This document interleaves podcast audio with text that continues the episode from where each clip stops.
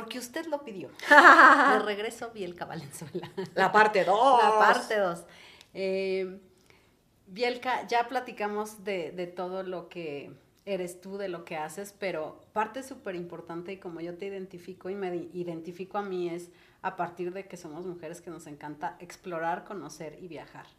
A mí los viajes me han cambiado la vida, entonces yo lo recomiendo ampliamente. Hay gente que no le gusta aventurarse o incomodarse, pero a las personas que nos encanta, pues es toda una aventura, ¿no? pues la verdad es que hay viajes que son muy de lujo y hay otros que son más de todo terreno. Pero cuando te gusta viajar, te da igual si duermes en una hamaca o en una cama king size, ¿no? Sí, sí. Que nos ha pasado a las dos. Lo que pasa es que cuando tú quieres planear un viaje, o sea, Tania y yo tenemos en común que hemos viajado sola. Y la verdad es que la gente lo ve y dice, ¿cómo es súper difícil? La primera vez sí me dio miedo, como el armarlo pero ya que estaba ahí, yo no sé si a ti te ha pasado, que te paras y hasta te ríes solo. O sea, millones de veces en mis viajes solas de que me paro y digo, ¡ay! Me pongo a reír como loca. no manches, soy, o sea, soy mi propia fan. Sí. No, te lo juro. O también te pasa que ves un lugar tan impresionante que lloras. O sea, es como, son tantas emociones juntas. Pero bueno, tú ahorita me vas a decir qué te llevó a viajar sola. A mí me llevó a viajar sola que hice un viaje con más gente era tanta queja, tanto drama, tanta impuntualidad, todo era queja malo, todo está, esto está mal, esto está mal, aquel, no, yo no quiero ir aquí, no, que dije, ¿qué necesidad? O sea, si te estás yendo tan lejos, estás haciendo una inversión tan grande, de estar aguantando esto. Entonces al siguiente viaje dije, me voy a ir sola. Y de ahí, bueno, para el real, ya llevo demasiados viajes sola. a, mí me, a mí me hizo fue un parteaguas en mi vida porque yo he viajado mucho sola, pero sí hice un viaje largo, muy largo sola. Y fue un, necesito encontrarme, ¿no? O sea, necesito encontrar algo dentro de mí que no sé qué es, pero tengo que ir. Y yo siempre había pensado, quiero ir a India, quiero ir a India, quiero ir a India. Y entonces planeé todo un viaje para ir a India, nomás que pasé por 10 países antes de llegar a la India. Eh, y es toda una experiencia, porque al final del día solo te tienes a ti. Sí. Solo te puedes agarrar de ti y tú tienes que cuidar de ti. No, y además que a lo mejor sabes inglés, pero a lo mejor en ese país ni inglés hablan, ¿no? Sí, y tienes que tener como todas esas herramientas. Da miedo, sí, sí, da miedo. O sea, de repente llegas a un lugar que no conoces, que no conoces a nadie, en un idioma que no entiendes, pero también la vida es, es es muy amistosa y te va poniendo herramientas y gente maravillosa. Yo en los viajes he encontrado gente padrísima. Ah, yo he conocido gente muy linda también. Y todos te ayudan, ¿no? sí. Te jalan y vamos aquí, vamos allá. Y, es súper interesante. Igual a mí también me gusta viajar VIP, pero si no, pues también a la aventura. Me encanta ir sola o en grupos reducidos ahora por no tener que lidiar con Sí, con el tema de complacer a todos. Digo, yo también he viajado con, con gente que he viajado padrísimo. O sea, la verdad es que tengo un amigo y una amiga con la que he viajado varias veces y hemos hecho viajes muy bonitos.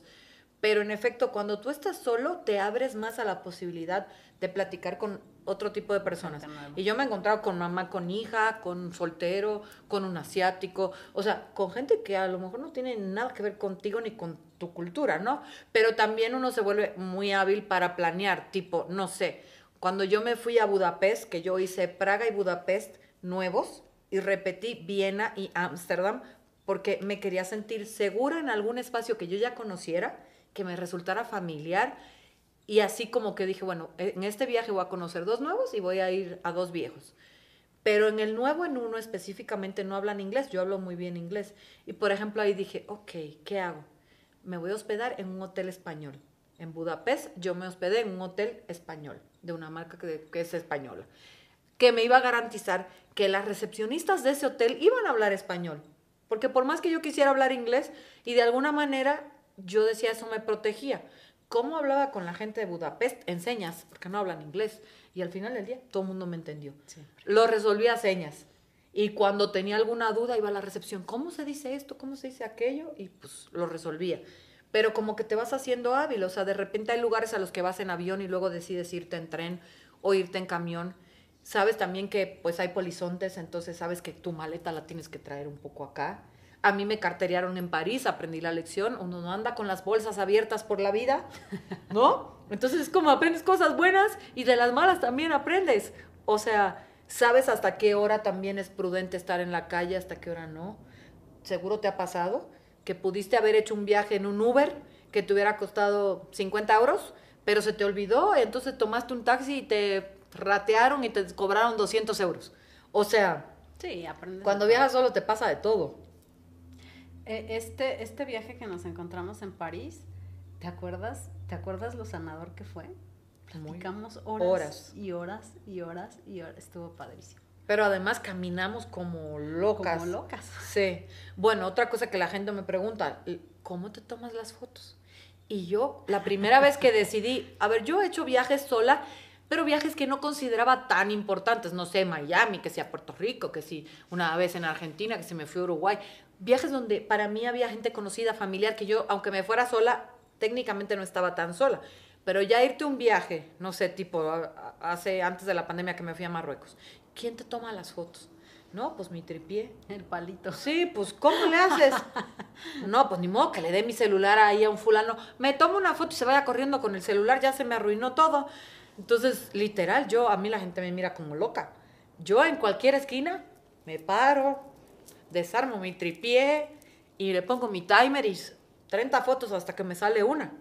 Pero también aprendí, por ejemplo, que con el tripié, a lo mejor yo no me voy a tomar la foto enfrente de la pirámide en Giza, porque ahí cualquiera me va a quitar el celular. Lo que hago a lo mejor es que me voy por una callecita muy característica de Egipto y pongo el tripié ahí donde sé que nadie me lo va a robar. Pero sí, a lo mejor las fotos de ese viaje no son específicamente en los puntos turísticos, son en lugares como más, pues más de ahí, más locales. Sí, total. ¿Qué es lo que, que más has disfrutado o que te acuerdes súper bien y qué ha sido la experiencia más desagradable y en dónde? Híjole. Yo creo que desagradable justo que estábamos hablando de Marruecos, pero desagradable porque como fui sola, creo que a los países árabes es mejor ir acompañado, porque la cultura eh, con respecto al hombre, de cómo ven a las mujeres, sí sigue siendo muy distinta quizás, y eso que nosotros pensamos que en Latinoamérica estamos por debajo las mujeres de los hombres, pero hay muchas culturas donde la verdad es que sí, las mujeres todavía están muchos pisos más abajo que un hombre y, y es difícil lidiar con eso, porque yo soy súper bravucona. Entonces, a mí sí me, me... Yo abro la boca tres veces más grande, ¿no? Entonces, yo también tenía mucha ilusión de Marruecos porque yo ya conocí Egipto, que me había encantado, conocí a Estambul, que me había encantado, había ido a, a Dubái, que la había pasado muy bien, y, y, y es, un, es un lugar de olores muy fuertes, pero de olores, estoy hablando de caca. Nunca había visto tanta caca en mi vida. Y aunque yo no soy, o, o sea, yo no soy piqui, la caca yo prefiero que esté en el baño. Entonces, ¿En lo- Marruecos viste mucha caca? Mucha. Es que yo fui después de ti. Y además yo conocí todo lo del centro. O sea, a mí me tocó estar más en las Medinas y todo eso. Y pues sí, hay gente que, pues que tiene que hacer sus necesidades en la calle. Y me conmueve mucho eso en la parte emocional. Porque qué difícil debe ser para alguien no tener un baño Un donde baño, hacer. claro. No. Pero por el otro lado también es como que uno no está acostumbrado a ese tipo de olores y de estar como que ves caca de perro, pero de humano todo el tiempo me costó mucho trabajo. Más no lo digo desde una parte odiosa de mi ser, sino pues como que me impactaba, pues. Y de las cosas más bonitas, yo creo que cuando yo llegué a Praga, al centro de Praga, donde está el reloj astronómico, se me hizo tan bonito que yo parada ahí sola, me acuerdo que traía un helado. Hay unos helados muy característicos que vienen como en un cono, que es como un pan pero duro. Y lo hacen en unos conos. Y en cada esquina hay uno de esos. No me acuerdo cómo se llaman los helados. Yo me acuerdo que yo dije, yo quiero un helado de esos. Y me acuerdo que me chorrió todo el helado. Así yo traía, me acuerdo perfecto, una gabardina naranja preciosa. Me chorrió todo porque yo, de verdad, así de todo el helado. Y yo lloraba, lloraba, lloraba. Y el helado para acá. Y yo lloraba y el helado para acá. De lo bonito que me pareció Praga. Pero yo también he ido a lugares también espectaculares. Cuando yo fui a Cambodia, Cambodia es un lugar de mucha necesidad y ahí es donde explico que no es un, no es viene de tu ego. En Cambodia son muy pobres y me conmovió mucho el corazón. Me pasó diferente a Marruecos. O sea, me acuerdo que, que fui a un pueblo de pescadores que vivían en el agua, cómo veías las casitas y los niños y yo Ay, los niños. lloraba, lloraba, lloraba, decía, cuánta necesidad en el mundo y uno que desperdicia tanta comida y que se queja tanto. O sea, es como que ¿Conoces India?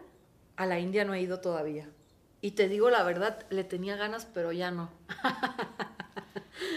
no, es porque país- es un país interesante. Sí. Interesante. no, ahorita le traigo ganas a Australia, Nueva Zelanda, Islandia. A Islandia yo también. Me gustaría volver a Estambul. Eh, Estambul me súper encantó. Eh, o sea, si tuviera que repetir, porque también he repetido lugares que no entiendo por qué lo repito, pero a Buenos Aires he ido, o sea, a Argentina he ido 14 veces.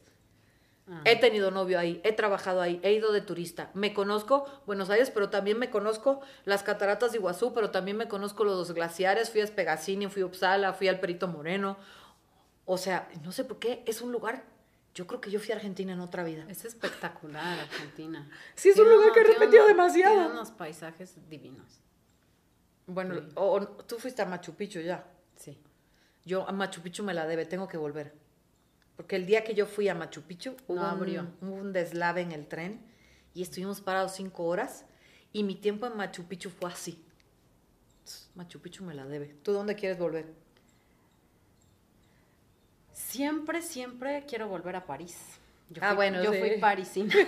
En París, de verdad. Eh, pero tengo muchas ganas de ir a África, a hacer un viaje extremo largo, a Islandia, por los paisajes que tiene, me encanta, pero para mí sí viajar es toda una terapia. O sea, todo lo que tienes que trabajar internamente, eh, vencer miedos, vencer barreras, adaptarte, conocer otras cosas. Y yo he tenido unas catarsis maravillosas. E- Eso como tú que llorabas. O sea, lloras de ver los lugares, lloras de ver la gente, te conectas de una manera mucho, muy diferente y muy especial. Todo el mundo me dice, pero es que te fuiste a la India sola. Sí, pero nunca, o sea, nunca me ha pasado nada vas como, como con una... Te pasan cosas, pues, o sea, pierdes aviones, te carterearon en París, pero nada grave, ¿sabes? No, a Entonces, ver, nada que te quita el sueño. O sea, lo mismo que te puede pasar viviendo en México o en Dominicana, te puede pasar en otro lugar del mundo. O sea, al final del día es como que satanizan los lugares y les ponen etiquetas, pero en todos lados hay gente buena y hay gente mala, donde sea que vayas. O sea, la prudencia sí, ¿Tú de crees, como mujer. ¿Tú crees que con, que con la vibración atraes a las personas o no? Yo siempre atraigo gente padre, la verdad. O sea, quizás he tenido malas elecciones amorosas, pero porque he seguido patrones muy similares. Pero en cuanto a mi entorno, la mayoría de la gente en mi entorno siempre vibra en mi, como en mi misma energía. Y si no, ya te dije, yo, ah, gracias por participar y ya, sin pelearme y sin nada. O sea, si la gente no está en mi mismo nivel energético, la verdad es que yo muy elegantemente es gente con la que no me junto. Te das la media vuelta. Bonito, Sí, sin sí, sí. problemas, sin conflictos. Sí, pues aparte la gente no es para toda la vida. No. Así como la vida no es para siempre, los objetos no son para siempre, los trabajos. La gente, hay gente que viene a tu vida para estar dos años. Yo tengo amigas de hace 30 años. Todavía me llevo con mis amigas de la escuela. Tengo 49 años. ¿Cuánto tenemos de amistad? Y hay gente que dos meses estuvo en tu vida, para bien o para mal. Qué padre. O sea, nadie tiene que ser permanente. Claro, lo que pasa es que de pronto venimos, creo que la, la función principal es a trabajar los apegos, ¿eh? Tú como te fuiste de tu país muy chica, aprendiste muy rápido a soltar. Ah, yo soy desapegada de todo, de lo material, de la comida, de los trabajos, de los carros, de la vida, de la gente. Eso te hace sufrir mucho menos. Pues Yo- corazón de piedra, poquito. Yo he aprendido con el tiempo a desapegarme, pero yo tengo apegos emocionales súper fuertes. O sea, le- la- la- la- la- las personas me apego mucho a, a la emoción y me cuesta trabajo. Cada día me hago más práctica, porque además igual hay proyectos que amas y que se van. Ay, nosotras que pues, hemos trabajado en televisión sí. todo este tiempo, la televisión es súper cíclica. O sea, si tú te aferras a los trabajos, los trabajos sobre todo en México, son de temporadas. Tienes que aprender, es difícil, te encariñas con la gente, pero tienes que superar rápido porque pues es que, es que si no sufre uno mucho. Pero bueno, al final todo es cíclico en, en esta vida, o sea. Y, vol- y volviendo a los viajes, eh, tú y yo somos mucho de escapar de nuestra realidad y nos vamos de viaje. Y al final, yo te decía eso antes de que prendiéramos acá. A veces yo he viajado por tener temas inconclusos que siguen inconclusos cuando vuelvo. pero, pero ya vienes bien contenta, ¿no? Sí. Bien llenita del corazón. Pero yo he visto cosas tan padres. Mira, mi mejor amiga es la manager de Juan Luis Guerra. Se llama Marilis Germán y es mi amiga hace como 30 años. Y yo me he ido hasta de gira con ellos. Ay, qué padre. Y he vivido unas cosas impresionantes cuando he hecho cosas así que, están fuera de mi zona de confort. Y, la verdad es que donde lo vives detrás, ni eres Bielka la conductora, ni eres Bielka la que sale en la tele, eres una groupie más. Y yo me acuerdo que, que me hice súper amiga de los rudos, que son los técnicos, y yo, ¿en qué los ayudo? ¿Qué hago? Y luego ayudaba a montar los camerinos. Y luego, ay Juan Luis, me vas a matar cuando cuente esto. Por ejemplo, siempre a los artistas en sus camerinos les ponen cosas, pero son muchas cosas. A veces no se pueden acabar todo, y más que van a cantar. Y me acuerdo que con los rudos era de que ya se fueron todos, vamos a los camerinos. Y nos comíamos las cosas, ¿no? O sea, muy divertido de que la verdad es que un día eres la estrella y otro día no lo eres y no pasa nada. Pero la verdad, lo de, lo de viajar es que nosotras hemos tenido la fortuna de hacer viajes largos. Ahorita dijiste Sudáfrica, yo ya conocí Sudáfrica y fue increíble, pero no conozco la India. El mundo es muy grande. Es muy difícil conocer el mundo completo. O sea, cada vez que yo agarro un mapa mundi así de, digo, no manches, todo lo que me falta, no me alcanza ni la vida ni el dinero. Pero si uno no puede ir a Europa, si uno no puede ir a África, si uno no puede ir a otro lugar, vete a Cuernavaca, vete a Tasco, vete a Tepoztlán hay que salir, o sea, no te puedes quedar solo en la Ciudad de México. Hay gente que no le gusta, ¿eh? Que les gusta estar en su casa y que son como muy controladores. Yo los denomino como gente muy controladora y entonces no les gusta ir a lugares que no controlan, porque en un viaje realmente no controlas nada. Ah, no. Entonces, pero yo sí soy pro viajes, eh, creo que es la mejor inversión que puedes hacer en la vida. O sea, yo invierto en mis viajes, mis cursos y mis terapias bueno, hay gente que invierte en bolsas, en ah, joyas. A mí me da mucha hueva, perdón mi francés, ya ven que soy bien mala palabrosa. La verdad es que en mi closet no van a encontrar lujos. Yo lo que estoy es llena de experiencias. En mi casa van a encontrar recordatorios de todos los lugares que he ido.